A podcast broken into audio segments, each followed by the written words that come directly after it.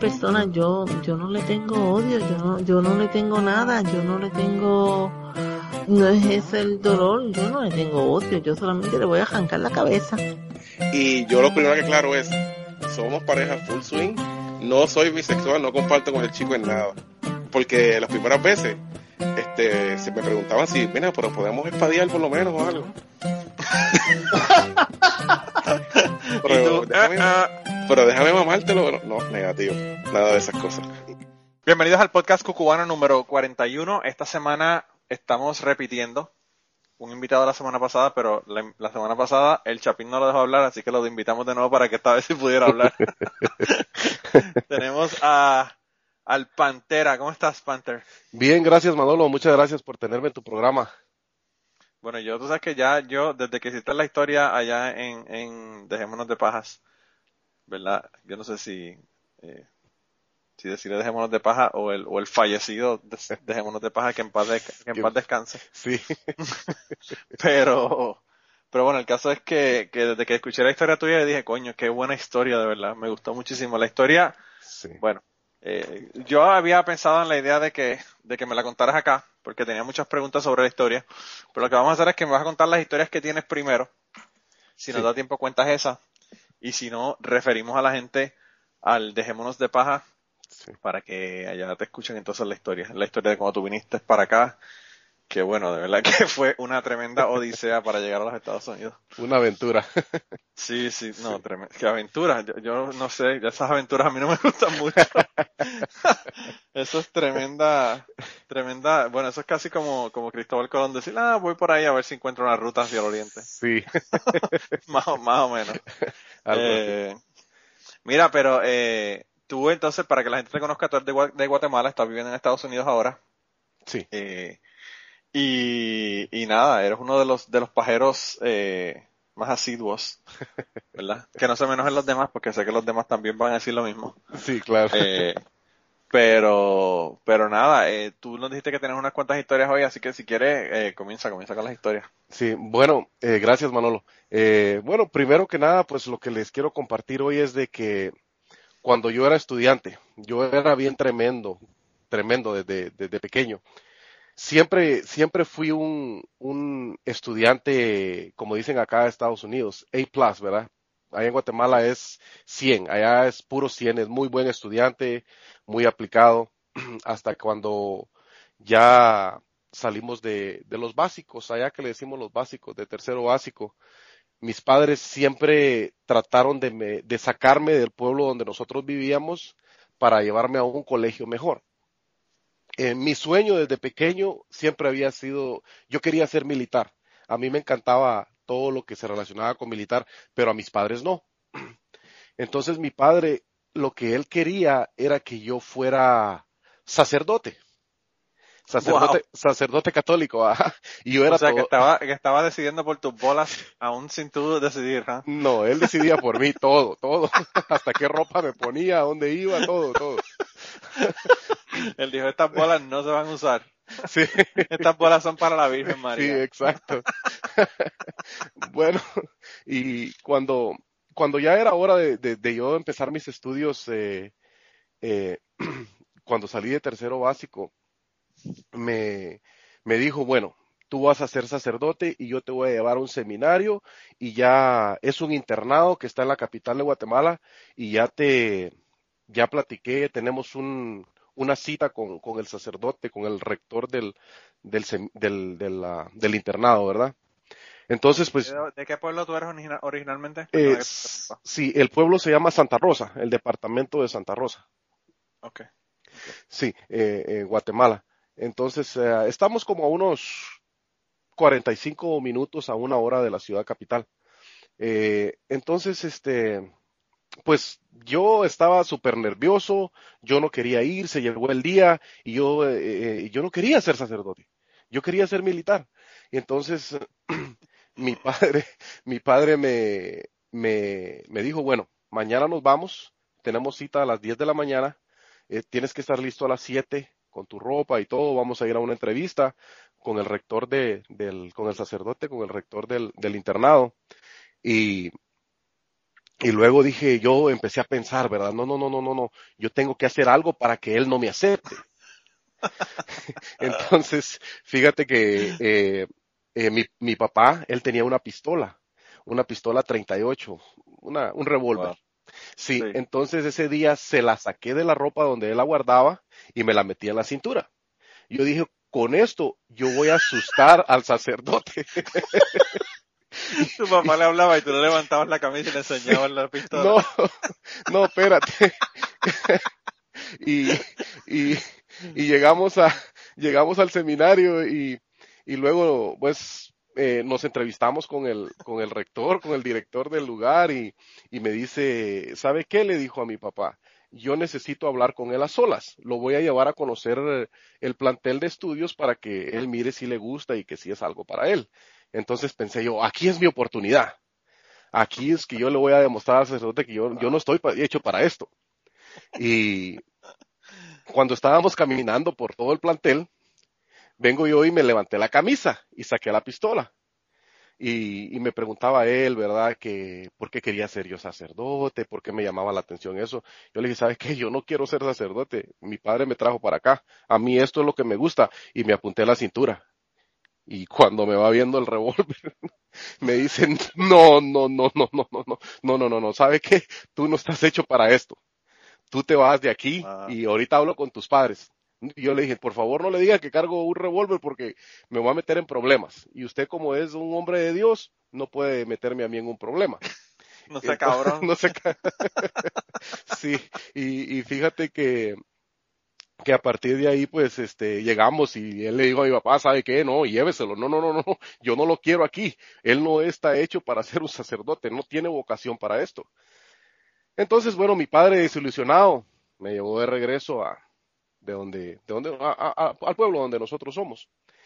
Eh, después mi papá se aferró a que yo tenía que ser mecánico pero él quería que yo fuera un mecánico profesional, ¿verdad? Porque en Guatemala hay un instituto que se llama Instituto Inrit Fishman.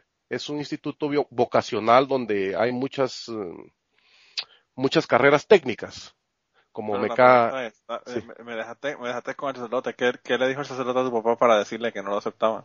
Sí, me di- le dijo, ¿sabe qué? No, él no tiene vocación para esto. Él, él, él, él no pertenece aquí con nosotros, por favor, lléveselo. No. Y tu papá no le insistió ni nada, le dijo que le, le hizo caso al, sacerdote. Sí, le hizo caso. No, pues, ¿qué voy a hacer, no? Wow. Yo no sé qué le dijo. Y en el camino para la casa, pues él me preguntó, ¿qué le dijiste? Pues nada, que yo no quiero ser Wow. sacerdote, yo quiero ser militar. Y mi padre, pues, no, no, no, no, tú no vas a ser militar, yo no quiero que seas militar. Yo quería ser un teniente, un coronel o algo así. Bueno, Yo te voy a ser bien sincero, si tú eras, fueras también te decía lo mismo, pero bueno.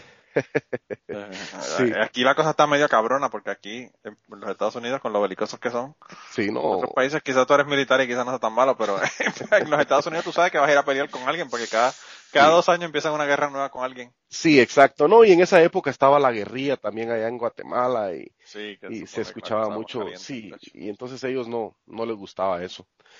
Bueno, la cuestión es de que te estaba platicando que cuando me, para poder yo entrar a este instituto vocacional tenías que hacer un examen de admisión que era bastante riguroso porque llegaban muchos, eh, muchos estudiantes de, de todos los departamentos de Guatemala a la capital a estudiar a este instituto. Entonces, este, hice el examen de admisión y sí lo pasé porque siempre he sido un buen estudiante, pero eh, yo no quería estar ahí, pero tampoco quería estar en mi casa. Entonces dije, bueno, pues me voy a quedar acá. Ya él me mandó a estudiar a la capital y ahí estudiábamos de las 8 de la mañana a las 4 de la tarde. Eran dos turnos. De 8 de la mañana a 12 era teórico y, y de las uh, 1 a 4 de la tarde era práctica. La práctica. Sí, todo el día. Bueno, la cuestión es de que me, me, me, empezó a gustar el ambiente que se vivía en la capital, ¿verdad? Porque conoces nuevas personas y te vas involucrando en cosas uh, más divertidas que en mi pueblo no había, ¿verdad? Como, por sí, ejemplo, sí. salir a un nightclub o salir con los amigos a tomar algún bar o algo. Entonces, uh, estando ahí, Manolo, eh, empecé a ser yo popular entre los amigos y armamos una asociación de, de, de estudiantes. Yo era el vicepresidente, era otro amigo mío el presidente, y teníamos concejales y todo eso, ¿verdad? La cuestión, Manolo, que enfrente del instituto en el que yo estudiaba estaba la, la escuela normal para varones, que ellos, ellos estudiaban y salían para, para ser maestros. Sí. Entonces, entonces uh, un día ellos golpearon, porque nosotros usábamos un suéter negro, parte del uniforme, ellos usaban un suéter verde. Entonces, ellos golpearon a un, a un estudiante de nosotros, de, del instituto para el que yo estaba. Entonces nosotros como, pero te estoy hablando, Manolo, que éramos alrededor de unos 350 estudiantes en todo el instituto, en las diferentes carreras. Era bien grande. Sí. Bueno, la cuestión es de que eh, golpearon a uno de nuestros, nuestros, um, nuestros uh, compañeros de estudio, ¿verdad? Entonces, a la mañana siguiente, decidimos nosotros que nos íbamos a vengar, que no se iban a quedar así. Y encontramos a uno de ellos y a de ellos, y dentro de el presidente, el vicepresidente y dos, dos amigos más, que el vicepresidente era yo, lo golpeamos. Lo golpeamos para, para, para, hey, tú golpeaste a uno de los nuestros, pues ahora vamos a golpear a uno de los tuyos. Sí, sí, sí, sí. Y- ojo por ojo y diente Oh, por diente. Exacto. no, y fíjate que a partir de ahí empezó una, una guerra con el otro instituto, con el otro, con la otra escuela, que ellos se, se enojaron, se reunieron todos y se venían enfrente del instituto de nosotros a tirar piedras, a insultarnos y no nos podíamos ver en la calle porque ya le golpeaban a uno de nosotros o nosotros golpeábamos a uno de ellos. Total, Manolo, que fue, esto fue, empezó un lunes. Para el día miércoles, los maestros ya ni asistían a, a la, a la, al instituto, porque ya lo teníamos, nosotros ya, era- ya lo, lo tomamos, ¿verdad? Lo tenían sitiado, lo tenían Sí. sitiado. el- Sí. ¿no? Wow. Exacto, ajá. Entonces, cuando ellos, ellos vinieron y quebraron ventanas, quebraron puertas y nos tiraban de esas bombas que hacen con, con, con las botellas, que le meten gasolina Molotov. y, sí, mo- Molotov. Molotov, exacto. Y nos las Sí. tirábamos. Bueno, la cuestión que la cosa se puso tan difícil que empezamos a quemar buses urbanos como estudiantes. Carajo. Ya, si, Diablo. si mirábamos, si mirábamos a tres ahí arriba, Manolo, los bajábamos. Bajábamos al chofer, tomábamos el bus y le prendíamos fuego. Teníamos Wow. cerradas las calles por todos lados y ellos también hacían lo mismo, pero del lado de ellos, ¿verdad? Entonces nosotros también íbamos al, al instituto de ellos, tirábamos, prendíamos fuego, tirábamos piedras y la cosa se fue poniendo un poco difícil. Parecían dos gangas, ¿no? Dos, dos escuelas. Dos escuelas, ya no habían maestros ni en la de ellas ni en la de nosotros, ya nosotros habíamos tomado el instituto de nosotros. Wow. Sí, era bien tremendo. Y fíjate que como un día de esto, un jueves eh, de esta, de esa semana, eh, estábamos esperando que pasara alguien de ellos y viene uno de ellos y tiró una de esas bombas molotov para donde nosotros estábamos. Y pues yo corrí y lo logré agarrar, lo logré. lo en el aire. Sí, yo, no, no, no, no, no, al, yo- al estudiante que tiró la bomba. Ah, yo dije, no, por el carajo. No, no. Sí que no se quiere mandar a agarrar una bomba molotov. No, me, me deshace las manos. Por eso No. te digo, yo digo, coño, este tipo eh, eh, eh, es Superman o algo. Salió volando Sí. y la agarró. Sí, no, es Superman. Sí, sí, al, al tipo, al tipo, al tipo, al tipo, ok. Sí, al tipo, corrí, Manolo, lo agarré. eh, otro compañero me, me ayudó a traerlo a la, a, la, a, la, a la escuela. Y como la escuela de nosotros era de dos niveles, el frente, ¿verdad? Entonces lo subimos hasta el frente de, de la escuela en el segundo nivel y lo amarramos en un ventanal. De, Ah. de- Ah, sí, lo, como que si lo estábamos crucificando, Manolo, lo pusimos ah, enseñándoselo a ellos que ahí lo teníamos nosotros. Entonces, imagínate, de, no te quiero exagerar, pero por lo menos yo creo que unas 100 estudiantes, unos 100 estudiantes, hicimos una fila india. Y, uno por uno tenía que pasar a pegarle o a escupirle o a orinarle lo que tú quisieras Hacer algo, sí, hacerle algo. al- al- hacerle algo. Y, Ah. y lo peor de todo, de esto es de que de tanto odio que teníamos hacia ellos, pues el, el, presidente y yo de la asociación de estudiantes eran los, eran los que, lo que armábamos todo esto. Entonces, uh, yo fui el primero que pasé porque nadie se animaba, pero yo, yo no lo golpeé, yo lo que le hice es que le, le corté el pelo. Con una tijera le corté el ah, pelo, le corté el pelo y, y, y lo, lo bañamos de agua. Sí, y fíjate Yo tengo amigos que eso es peor que, que hacerle algo. Cortarle el pelo. Sí, no, exacto. No, no y... sí, y estos muchachos usaban el pelo largo, pues para ellos eso era, era algo muy, muy importante. Sí. Bueno, y fíjate que, que a partir de, de ese momento que yo empecé a hacer esto, ya empezaron otros que lo escupían, que le pegaban, que le tiraban pintura, eh, otros le querían prender fuego, otros lo desnudaron, lo dejaron sin ropa. Entonces sí, y la policía ya tenían rodeado los dos institutos. Entonces, este, fíjate que el, el muchacho ya casi moribundo, entonces decidimos pues que, que no, que hasta ahí, ¿verdad? Porque no podíamos echarnos una muerte encima. Sí, sí, sí. Entonces, uh, lo peor de todo, Manolo, que empezaron a, a, a, a, oírse rumores que el presidente y yo éramos los culpables de todo lo que estaba pasando, que nosotros habíamos empezado todo eso. Entonces, uh, lo soltamos al muchacho, lo llevamos a su escuela, lo dejamos allá, y a ellos lo tomaron, y, y pero los, los, los, las quemas de las camionetas, de las, de, perdón, de los buses urbanos, seguían y, y los maestros no, eso duramos 15 días, Manolo, en esas peleas. Entonces, uh, mi, desgraciadamente, un noticiero de, de la capital de Guatemala me, me, me, tomó a mí, me estuvo grabando, que yo ah, era el cabecilla, sí, que yo era el cabecilla de la banda que estaba dentro del instituto. Porque ya no los cura lo más seguro decía sí sí yo lo conocía desde... este vino conmigo decía. ay bendito si usted lo conozco yo de atrás de atrás desde que era un niño sí. Sí fíjate y y me sacaron en el también en, en los periódicos en los periódicos de Guatemala. Yo ya tenía una una fama como notoriedad notoriedad. Ajá. Entonces ya pero muchos me tenían miedo por lo mismo.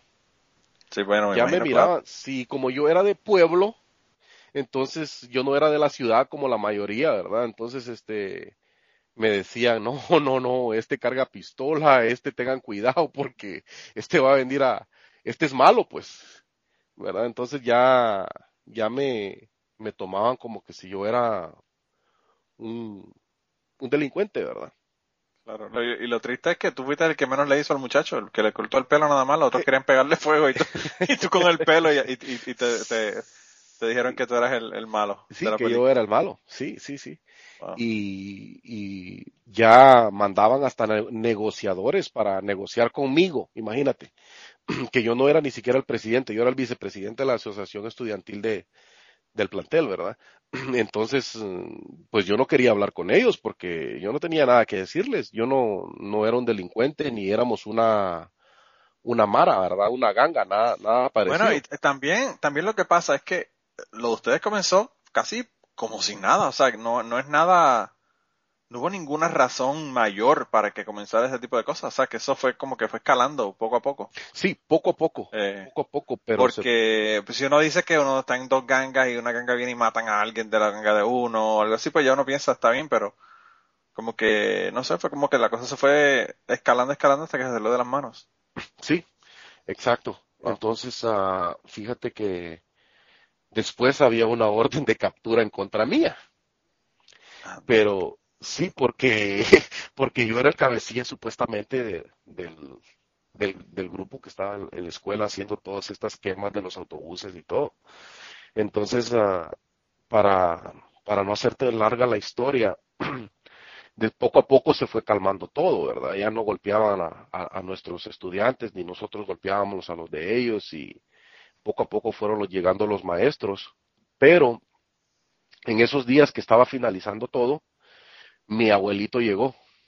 Mi abuelito llegó a traerme y me dijo, ¿sabes qué? Te vas conmigo. ya no te quiero aquí. Porque si te quedas, te van a meter preso, no sé qué estás haciendo, te estás convirtiendo en un delincuente. Wow, tu abuelo está- tenía visión, el hombre sabía. No, sí, y, y fíjate que llegó a traerme ahí a ahí al instituto y, y me fui para el pueblo, ¿verdad?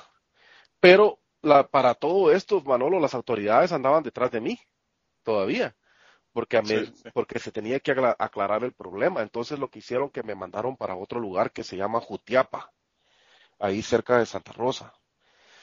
Y allá estuve yo con unas amistades de mi, de mi abuelo como por unos dos meses.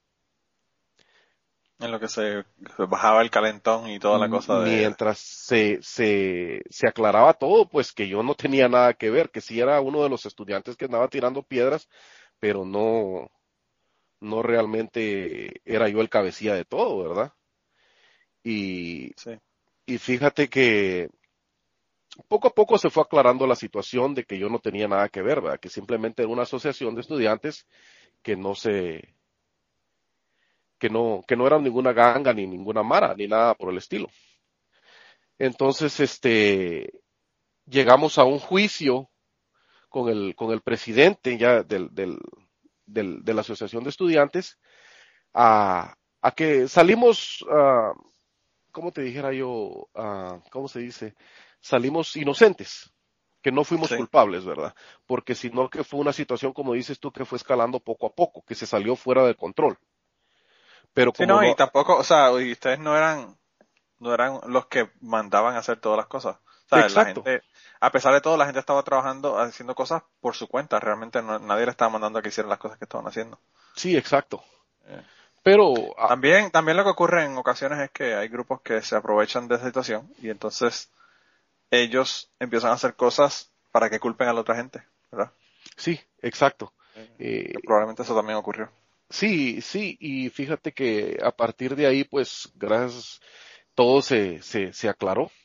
Todo se O sea aclaró. que tú que- le debes, tú le debes todo a tu abuelo, Sí, porque él me porque sacó te de sacó de la vaina esa. Si no, si no estuvieras jodido. No, si sí, estuvieras no. muerto, sabrá Dios.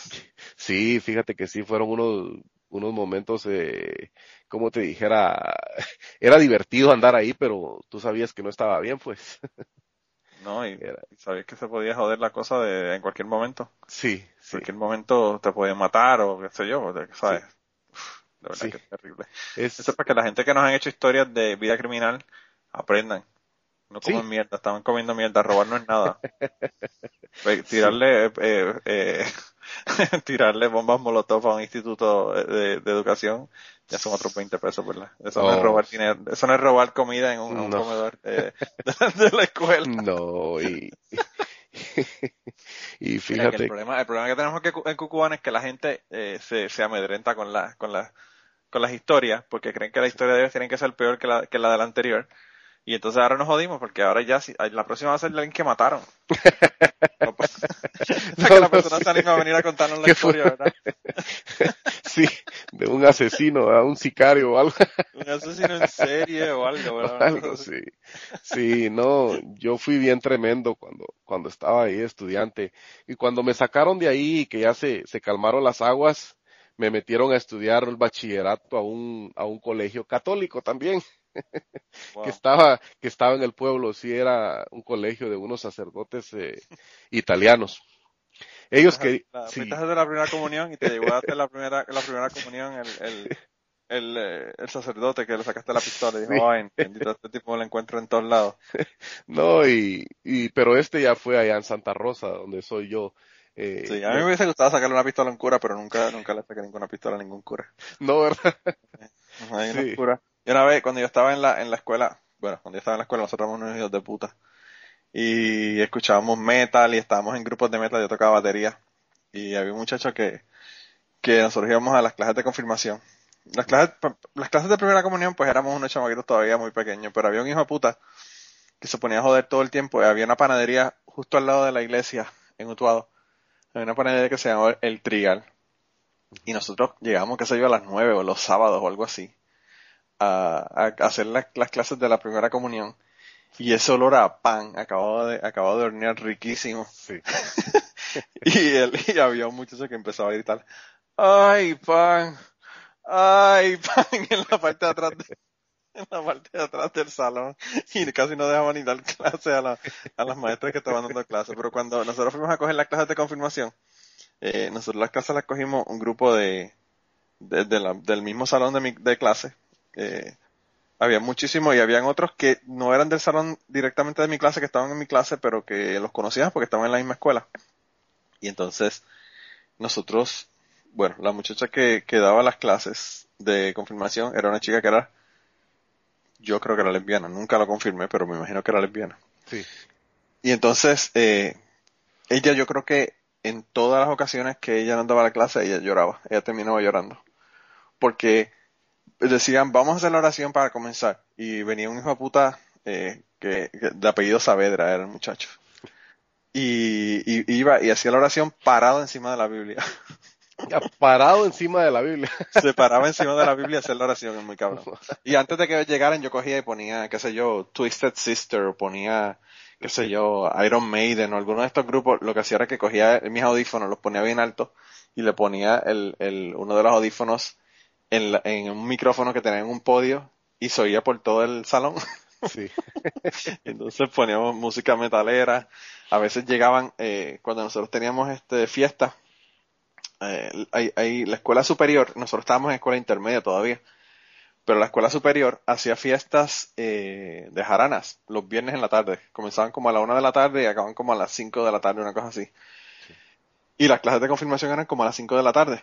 Y entonces había un amigo mío que, que era mi mejor amigo, ¿verdad? Cuando estábamos eh, pequeños. Y todavía, ¿verdad? Él estuvo, él- incluso para las personas que han escuchado los podcasts anteriores, cuando yo conté eh, de cuando mi mamá murió, en, ese podcast él habla de la historia de cuando él se enteró de que mi mamá murió. Eh, y, y bueno, él, él llegaba de esas fiestas, pero borracho a nivel de que casi no podía ni caminar. Y entonces él cogía, cogía la, la clase de confirmación completa acostado en el piso del, del salón. él se Wow. acostaba en el piso. Bueno, como los borrachos que se quedan eh, borrachos en la, en la acera. Sí. Una cosa así, en, en la acera tirado, pues él estaba tirado, pero en, en el salón. Y ahí pasaba la borrachera y después se iba para la casa cuando acababa la clase de confirmación y ya pues estaba un poco más sobrio. Sí. Pero no, te digo, la, la clase era una debacle total. Eh, y entonces había un muchacho que era el, que- el que era bajista del grupo donde yo tocaba. Sí. Y el muchacho que era bajista donde yo tocaba tiene el pelo, pero qué sé yo, a media espalda, una cosa así. Sí. Súper, súper largo, lacio el pelo. Y entonces, eh, el día que nos hicieron la confirmación, vino el obispo, que era de, de Arecibo, eh, era de un pueblo al lado del pueblo de nosotros. Y entonces el, el obispo, como no nos conoce, ¿verdad? Sí. Eh, este muchacho que, que es el bajista estaba frente, al frente de, de mí en la confirmación. Y cuando el obispo va a hacer la, confirmación, le pregunta el obispo al sacerdote de, de- de la parroquia donde nosotros estábamos yendo, le dice, ¿y este eh, es un niño o una niña? Por el pelo. Por el pelo. Sí. Y eso estuvimos jodiendo con él como tres semanas porque cada vez que lo veíamos le decíamos, ¿y, y, y usted es un niño o una niña? Y en esa época, imagínate, un, en primer, primer año de, de escuela superior, pues la gente, imagínate, eso lo toma muy mal. Eh, y, él, y él se molestaba con eso cuando cada vez que le decían, ¿y este es un niño o una niña? Pero entonces, en las clases de confirmación, nosotros jodíamos con cojones y nosotros, yo estuve en un colegio católico un año. Está bien. Me sacaron por los maltratos de las monjas tan hijas de puta. Había una monja que, que hacía que, eh, tú sabes lo que son los graters, los cheese graters y eso, que Sí. tienen como unas púas. Sí, sí, sí. Eh, ¿Cómo se dice eso en español? Oh. Yo no ¿Cómo sé lo- cómo ustedes le dicen. Nosotros, nosotros en Puerto Rico le decimos guayo,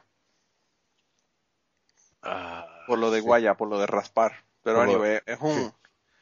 es un, es una, parece un cencerro y tiene huequitos con diferentes, eh, diferentes, eh, formas, ¿verdad? Para, para, eh, rayar y todo lo demás. Sí, rallador, ahí- rallador de queso, sí.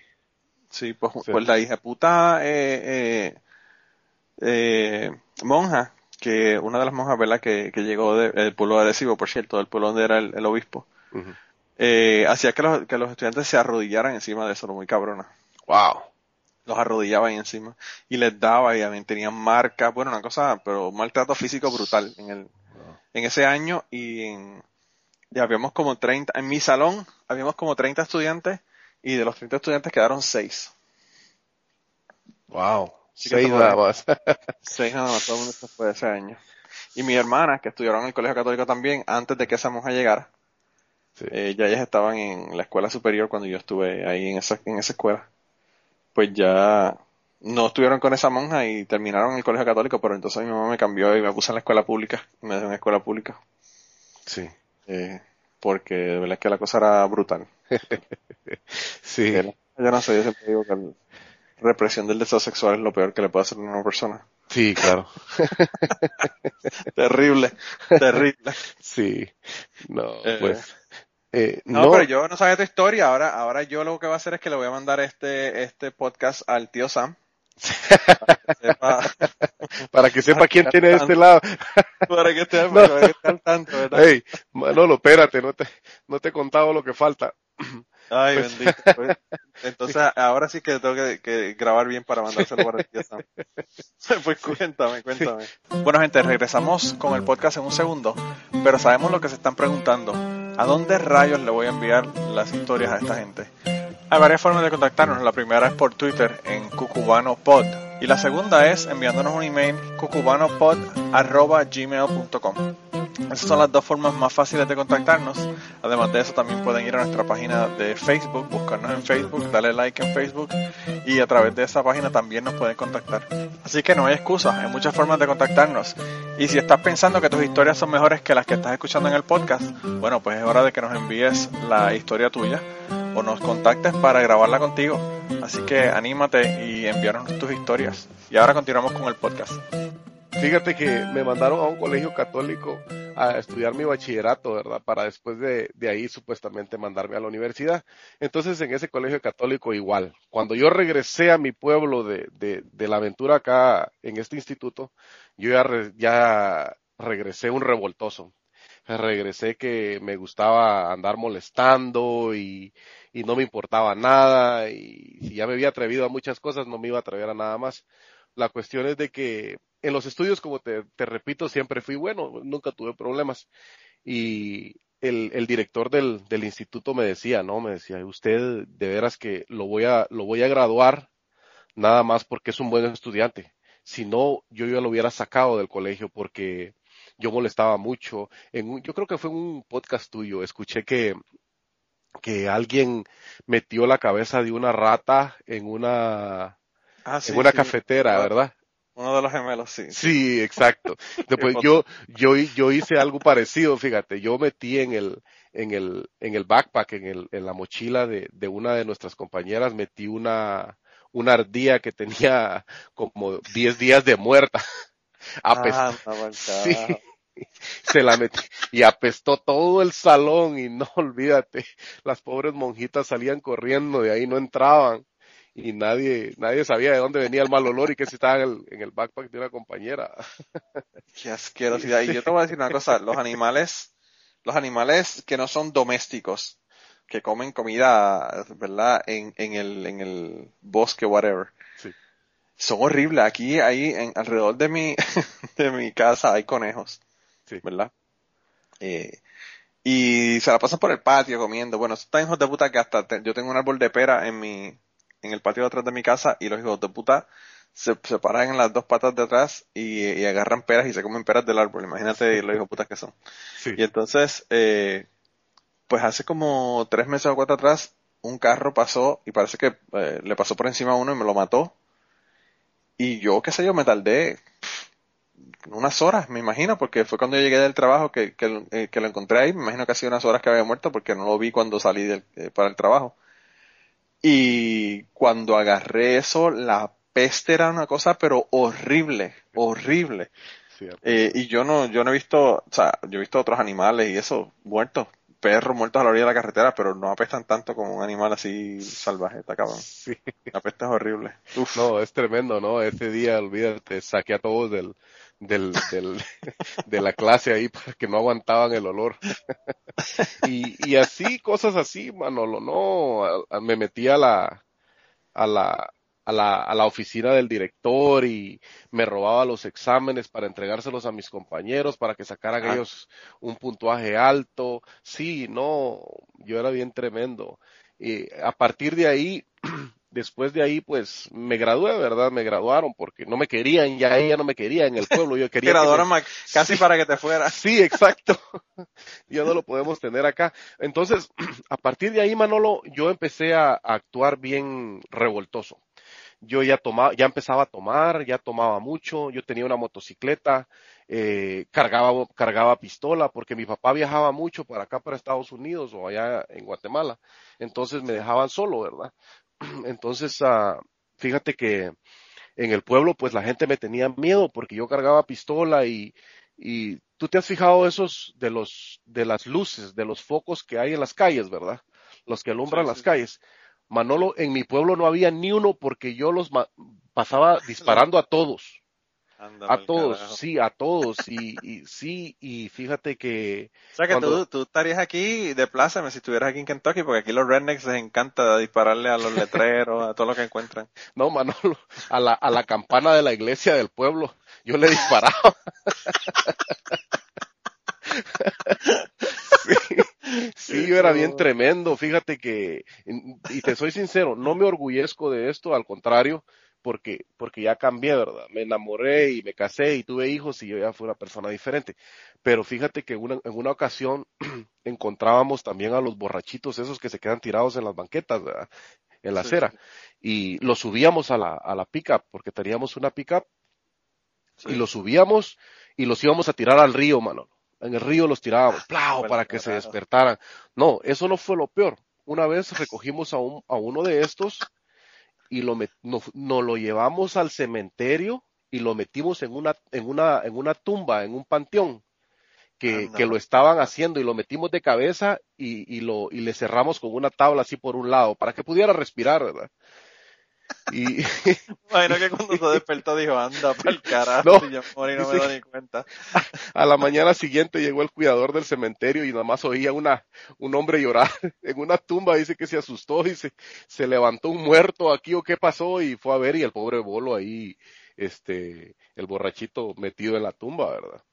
Oye, tenía, Eh, tenía suerte el muerto de que no vivía en el pueblo de, de, de Ángel Arnal, porque si no lo hubiesen cortado por la mitad con un serrucho. sí, no, y fíjate que también eh, cuando, cuando andábamos tomando, habían unas rectas bien grandotas, bien largas, una recta en la carretera.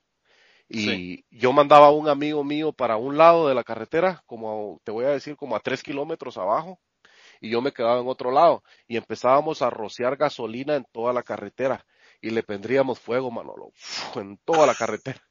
Wow. Sí, lo nos- tan, cabrón. Era, era, eran ni siquiera cosas para robar y No. qué sé yo hacer. Era por joder.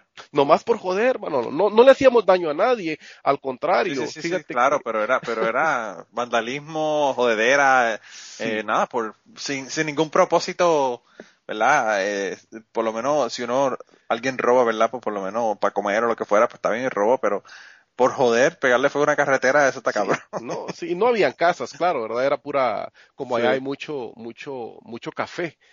Entonces había Sí. mucha plantación de café y lo que quemábamos era el monte de la orilla. Los cafetales no se quemaban. Bueno, la cuestión, Manolo, es de que me puse bien revoltoso y ya me cargaban en una lista negra. Ya me buscaban en todo el pueblo porque, hey, este, este muchacho se pasa, ¿no? No podemos poder eh, permitirle que siga haciendo estas cosas. Wow. En una de esas me tenían un retén. Yo andaba en mi motocicleta, andaba solo. Me paró la policía. No, ya sabemos quién es y sabes qué, te vas preso. ¿Y por qué me voy preso? Porque tú votaste la puerta de la iglesia. No, yo no fui, sí, tú la votaste. Tú te metiste ahí con una muchacha al campanario. y si era cierto. ¿Cómo me voy a meter el campanario? Que ahí es que tiran tiro para, la, para, para el campanario. Es que me den un tiro a mí. Sí. Y sí, fíjate, esa vez quebré la puerta. Wow. del campanario. Bueno, la cuestión es de que el policía no sabía manejar la moto. Entonces me dijo, ¿sabe qué? Eh, lléveme atrás usted y usted va a manejar para la comandancia y ahí me va a dejar y, y vamos a entrar y vamos a hacer lo que tenemos que hacer y la motocicleta pues nos la vamos a llevar. Pues no hay problema. Vámonos. Y bueno, se subió él conmigo llegando enfrente del, del, de, la, de la policía. Él que da un paso para abajo, Manolo, yo que me le pelo, yo me voy. Y lo dejo y me voy. Y que me alcancen. Pero fíjate que ninguno tenía valor de ir a buscarme al pueblo donde yo era. Nos tenían miedo ahí el pueblo, no sé por qué. Me esperaba, me esperaban, me esperaban. Sí, me esperaban afuera del pueblo, pero al pueblo nunca llegaron a buscarme. Me imagino que pensaban que tú tenías la ganga completa allá en el pueblo. No sé, fíjate, sí. Y, y así, Manolo, yo en las ferias, cuando eran las ferias de los pueblos cercanos, yo en mi motocicleta me metía en medio del campo de la feria, borracho, y la gente haciéndose para un lado, y, y me, la policía me, me ponía tapadas en todas las calles, y no me, no me agarraban, Manolo, no me agarraban. Pero, pero nunca le hice daño a nadie, ¿verdad? Nada más, como tú dices, eran travesuras, ¿verdad? Sí, sí, sí. sí. Travesuras un poco subidas de tono, pero bueno, travesuras al fin, ¿verdad? Sí, sí, yo era bien tremendo y, y mi papá era bien estricto, pero no se daba cuenta. Porque cuando llegaba al pueblo nadie le decía nada. Nadie le decía, fíjate, porque aparte de eso, pues yo siempre, siempre fui buena gente con la gente de, mi pueblo ponte que si yo cargaba dinero yo miraba a un pobrecito, yo le daba unos 20 quetzales o unos 100 quetzales, o, yo sabía de que alguien tenía necesidad de, ir al doctor, pues yo le regalaba para su medicina. Entonces, este, no era que yo tenía dinero, eh, sino que lo que pasaba. Aprendiste con Escobar. Para la gente del pueblo para que te defendieran y te Fíjate que sí, aparentemente sí, y sabes lo que pasaba.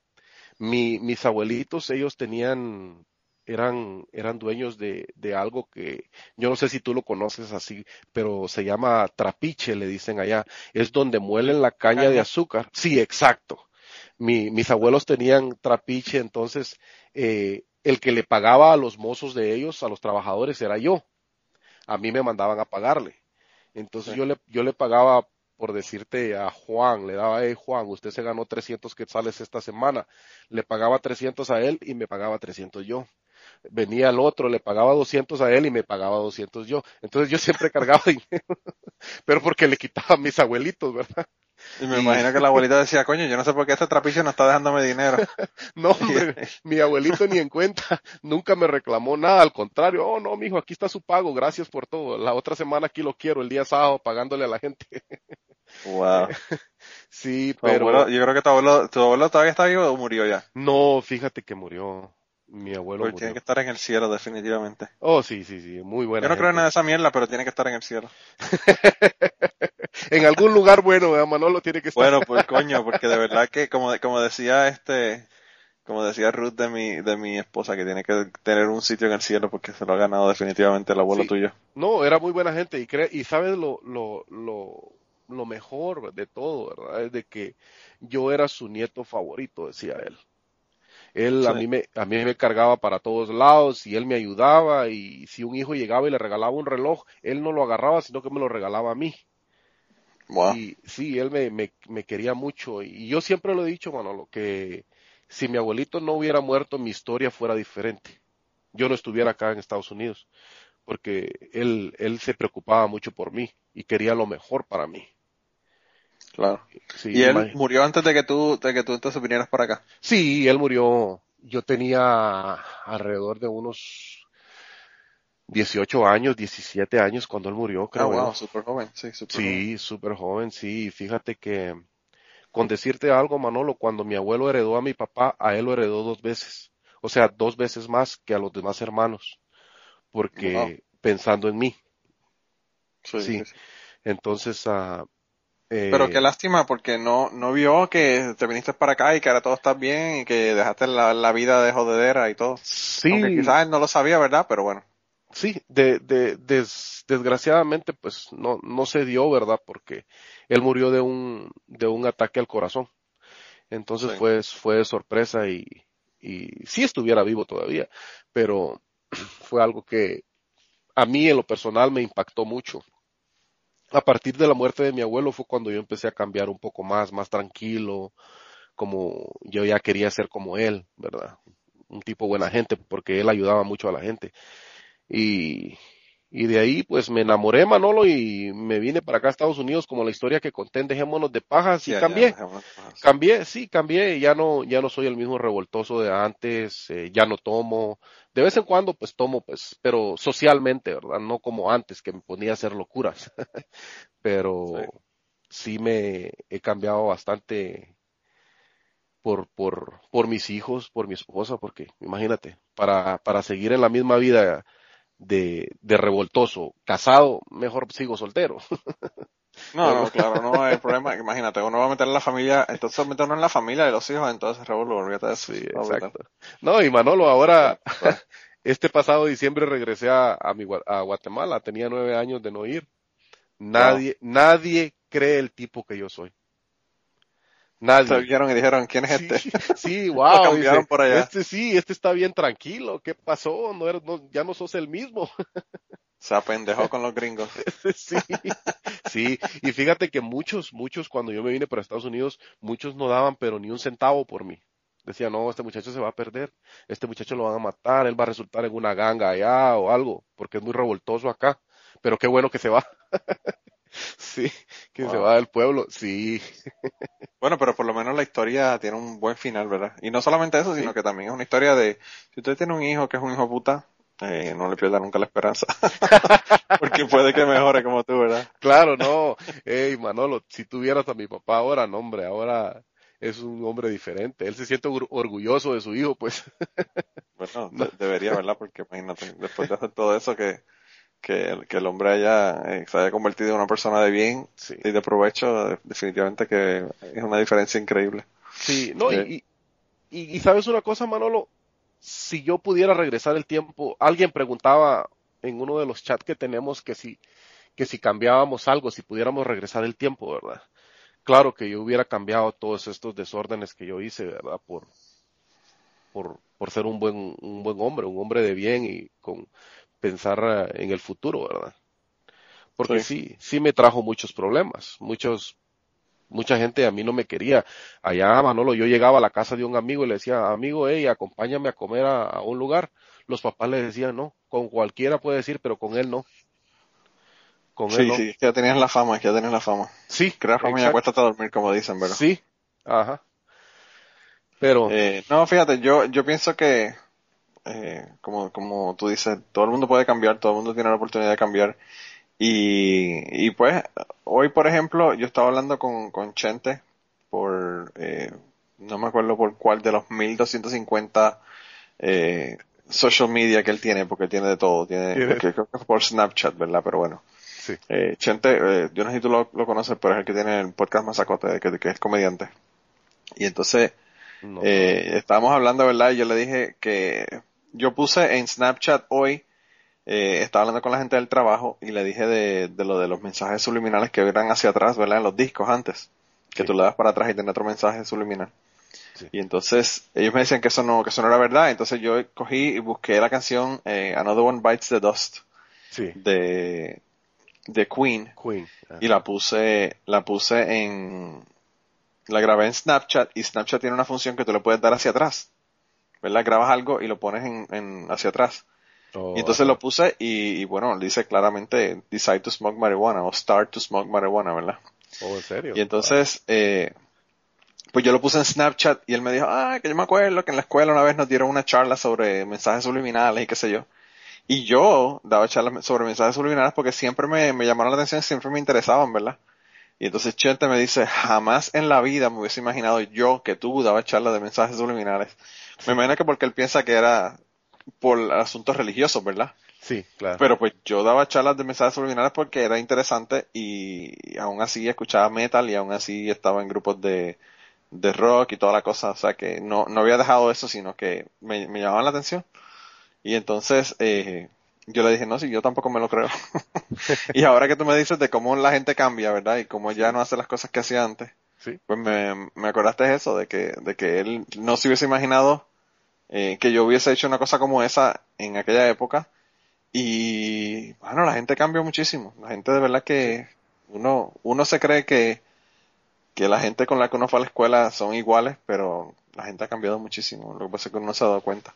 Exacto, exacto. Vas agarrando más responsabilidades y te van enseñando a que tienes que caminar por el y más en este país en este país no hay mucha chance de que puedas caminar torcido como dicen verdad tienes Sí, que no caminar recto mierda. porque te componen o, o te vas a la cárcel verdad Sí, o, o te mandan de nuevo para, para tu país. o te vas de En- en regreso tu casa.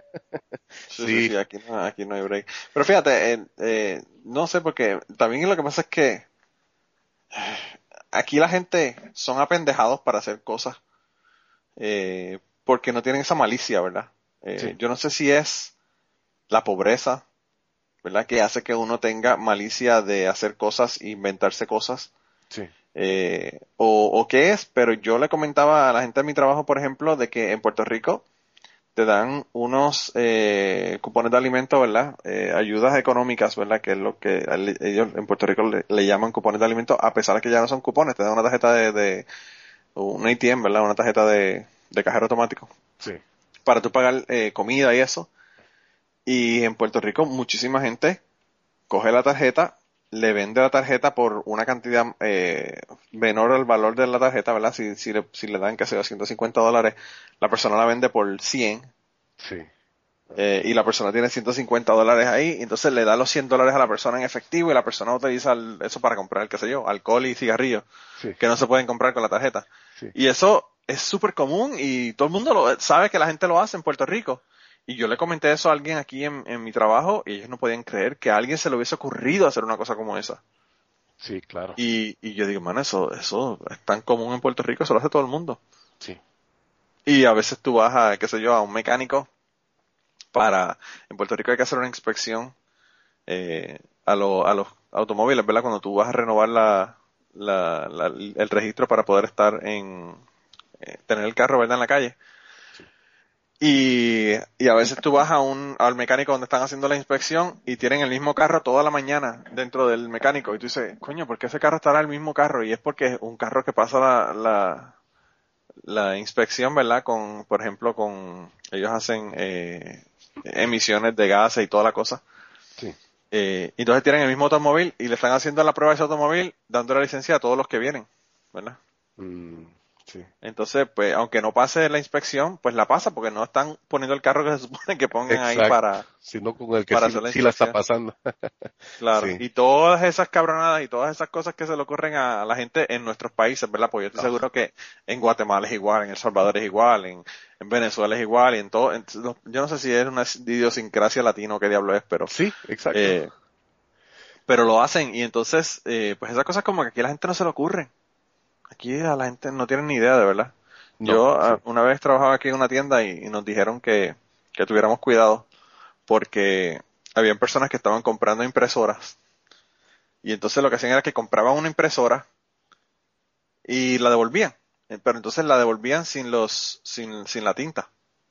sí Entonces, lo, lo que hacían era que compraban una impresora y ya tenían esa impresora, iban a una tienda, compraban la impresora, la devolvían, le devolvían el dinero y tenían un- los cartridges de tinta de color y tinta negra para el, para la impresora. Y entonces ah, eh, hacían eso en, en todas las tiendas, ¿verdad? Que estaban vendiendo esas impresoras. Eh, y esas cosas, pues a la gente no se le ocurre. Pero Sí. en ese caso, ¿verdad? Fue aquí, pero, pero a la gente no se le ocurre porque la gente no lo hace. No tienen esa necesidad. Exacto, allá te inventas, te reinventas para hacer las cosas. Sí, sí, sí, de verdad que Sí. eh, hay que estar uno siempre cubriéndose las nalgas porque en cualquier momento lo pueden a uno pasar por la piedra, como dicen Sí. en Puerto Rico. Sí, exacto. Eh, lo, lo joden a uno. sí, Eh, mira, pues chicos, yo ya llevamos una hora y no quiero, como, como le digo a todo el mundo, no quiero abusar de tu tiempo, pero eh, vas a tener que volver definitivamente no, a, claro. a hacerme otros cuentos. Eh, sabes que esto es tu casa y Gracias. bueno, como ya nos diste una hora de historias, yo creo que lo que vamos a hacer es que vamos a referir a la gente para que vayan al, al eh, podcast que descanse en paz, dejémonos de pajas, y escuchen. ¿Cuál fue el número en el que tú estuviste? ¿Te acuerdas o no? Sí, ah, yo estuve en el podcast 239. En el podcast 239 de Dejémonos de Sí. Pajas. Bueno, Sí, pues miren a ver si lo pueden conseguir y si no, pues háblenle a Chapín para que se los envíe directamente o algo. muy buena.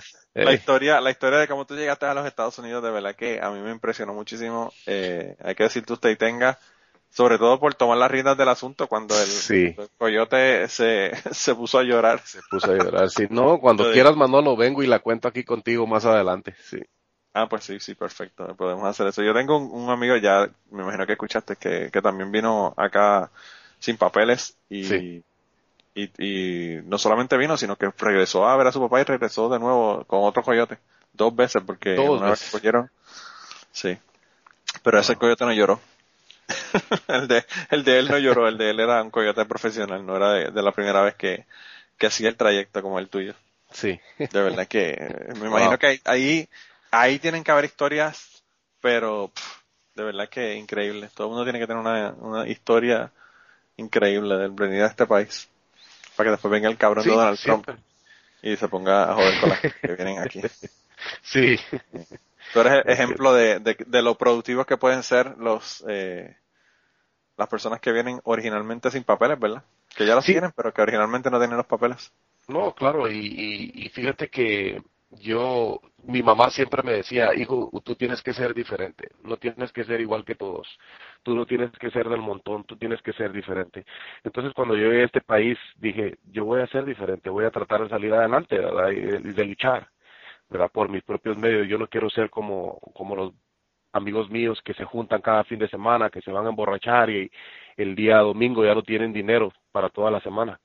No, yo vine a, yo vine a hacer algo diferente y, y fíjate que gracias a Dios me ha ido muy bien, no me puedo quejar, me he superado. Pero fíjate, bastante. Panther, ah, yo creo que la historia tuya no es tampoco común tampoco. Ah, eh, aquí se vilifica demasiado a la gente que viene eh, de otros países, ¿verdad? Sin papeles.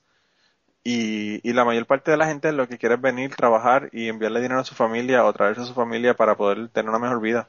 O sea, los países como Guatemala y como El Salvador, eh, a veces es súper difícil. Yo digo Guatemala y Salvador como si Puerto Rico no estuviera en una situación horrible ahora a nivel económico, ¿verdad? Pero, y a nivel de criminalidad. Sí, Pero, sí. pues todo el mundo quiere mejorar, todo el mundo quiere tener una mejor vida y, y pues a veces uno tiene que hacer lo que tiene que hacer para, para lograrla, ¿verdad? Sí, Eh, exacto. y pues, eh, eh, yo creo que no se puede culpar a la gente por querer tener una mejor vida cuando fueron los cabrones gringos los que, los que jodieron la sociedad en los países de Latinoamérica, Sí. ¿verdad? Eh, porque las intervenciones de los Estados Unidos han jodido y desestabilizado económica y socialmente los países y a nivel de gobierno, olvídate. Eh, y entonces luego dicen, ¿por qué la gente viene para acá? Pues puñetas, si no te pusieras a intervenir y a poner fucking dictadores en los países, la gente no vendría para acá. Tendrían tremenda vida ya en los países que de, de su origen, porque nadie se va del país, eh, ¿verdad? Eh, queriendo queriendo irse del país. La, mejor, la mayor parte de la gente se siente mejor, más cómodo y está mejor en su país. Sí, exacto. Eh, pero bueno, ¿qué te puedo decir? Eso yo creo que ya es un tema más para el podcast de cachete que para este. sí. pero, pero bueno, eh, de todos modos, gracias por estar con nosotros, compartir con nosotros y hacernos unas cuantas historias. Y entonces esto lo subimos el martes para que la gente te escuchen y, y oigan tus historias. Está bueno, Manolo. Muchas gracias por la invitación. Gracias. Bueno, un, saludo y sabes que tenemos entonces pendiente la de la historia de la historia de, de cuando viniste para acá para, para que nos las hagas porque Claro que sí. eh, creo que no la van a poder conseguir, creo que no la van a poder conseguir. Sí, la contamos de nuevo, no hay problema. Gracias. Bueno, pues te cuidas un montón y nos vemos, gente. Bueno, Manolo.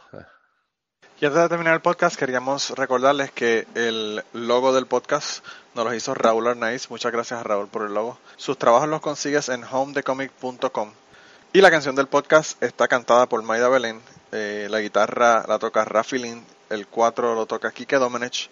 A Maida Belén la consigues en Maida underscore Belén en Twitter. A Rafi Lin lo consigues en Rafi Lin Music, Rafi con doble F. Y a Kike Domenech lo consigues en Kike Domenech, con Q las dos. Gracias por permitirnos usar la canción para el podcast y nos vemos la semana que viene. A la gente les encanta. Le encantan, ¿verdad? Sí. Pues ojalá les guste esta, no, no, no. eh, y te digo, Manolo, yo tengo un montón de, de historias que me han pasado también.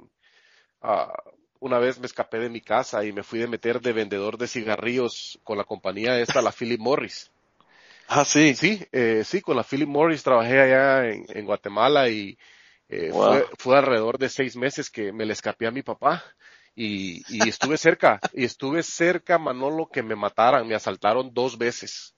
me Anda, quitaron el dinero. Sí, no, te- más adelante te la voy a contar, pero, pero que no sea muy seguido para no aburrir a la gente que otra vez el Pantera, ¿verdad? No, no, no, no. Bueno, ahora mismo ya por lo menos tengo un mes de historias eh, que no, para, raro, ¿verdad? Porque yo pensaría que, yo de verdad te voy a ser bien sincero, el mes pasado yo pensé que ya no íbamos a hacer más el podcast. Oh, en serio. Porque nadie nos decía nada de, de- de hacer historias. Y yo le decía a gente, amistades mías, que yo sé que tienen historias buenísimas. Y me dice, ah, sí, pero después no puedo porque esta semana y después la otra semana le decía. Así que por lo menos ya tengo tres semanas más después del tuyo de, de podcast. Así que Después, ¿no? Pues, veremos a ver qué pasa. cuando tú estés escaso ¿qué de una, Goyo, eh, Goyo tengo que, que traerlo también porque me dijo de, de la, También. de la, la coma y tú no me contaste de que estuviste en coma también. Sí, fíjate que tuve un accidente en motocicleta bien tremendo. Me fui, yo me fui en un barranco, Manolo, con, con mi motocicleta, iba yo bien borracho.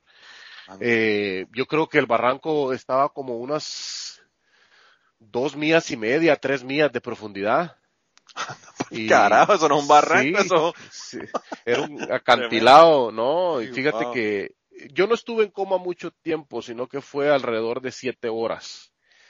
Porque wow. me, me, me fui, sí, y fíjate que me, me, me tuve como tres meses que no sentía mis piernas, no sentía mis piernas, Manolo y porque me, la- me lastimé un tendón que lleva uno el cuello que según el doctor que va hacia la espina dorsal y me afectó a mí las piernas. Entonces yo tenía hinchado mi cuello y me dijo el doctor, si cuando del cuello se te baje lo hinchado o lo, lo, lo, ¿verdad? Si tú no vas La a sentir las piernas, si la inflamación, cuando no te baje la inflamación y no sientes las piernas, ya te quedaste sin caminar. No vamos a poder hacer nada. pa- Y, y fíjate que, que me, me, me bajó y ya empecé a sentir las piernas y ya poco a poco fui caminando y poco a poco fui corriendo y en seis meses yo ya estaba normal Wow. después de eso, ¿verdad? Sí. Yo, no, ves, sí, yo era bien tremendo, Manolo. En Puerto Sí. Rico, eh, a la gente que tiene mucha suerte, ¿verdad? Eh, le dicen que, que tiene más leche que un palo de teta. Y yo creo que tú tienes más leche que un palo de teta, porque mira que, mira que te han pasado cabronadas y no te, ha- y no te ha pasado nada mayor, ¿verdad? No, Manolo, una vez entré a una cantina con mis amigos a tomar. Viene un tipo borracho y se, se ensañó conmigo. Viene, me dice que le caigo mal y me saca una pistola en el pecho y la empieza a tronar Manolo y la pistola no tenía tiros. ¡Ah! Anda, Y llega- carajo. Sí, llega otro amigo y me dice, hey, ¿sabes qué? Tienes suerte porque yo le quité los tiros a esa pistola, si no aquí te hubieras quedado. O sea, le había Ah, quitado las balas. Sí, le había quitado las balas, los tiros, ajá. Anda, pa'l carajo. Y no, Manolo, ahí empezó el agarrón y le quité la pistola y lo golpeamos y me llevé la pistola para mi casa. El otro día andaba el muchacho con el papá buscando la pistola en mi casa. Carajo. Yo era bien tremendo, Manolo, yo era bien tremendo, era bien Yo loco, que, pero yo, yo creo que estas dos historias van a ser el, el, el Cucubano Plus para dejar a la gente con el preview de lo próximo que viene por ahí. no, y tengo un montón así que... Porque mira, que ya aprendí con Chapín de que no puedo dejar de grabar y todavía estoy grabando, así que eh, que la voy a poner estas al final. Estoy, estoy poniéndole Bueno. cosas al final para que la gente me escuche los anuncios y las mierdas, ¿no? Sí, para ver quiénes son los, los fanáticos de verdad. Le, le cuento una historia y me dicen, yo esa historia no la escuché. Y dice, ah, bueno, no estás escuchando los podcasts hasta el final. sí, exacto. ah, no, pues está bien, Manolo. Bueno, Bueno, gracias, Manolo, por, por, por esta oportunidad de, de poder compartir un poquito de la vida mía ahí con ustedes. Gracias, gracias a ti por, por estar con nosotros esta semana y, y nada, ya te aviso cuando, cuando lo suba, te mando un mensaje para que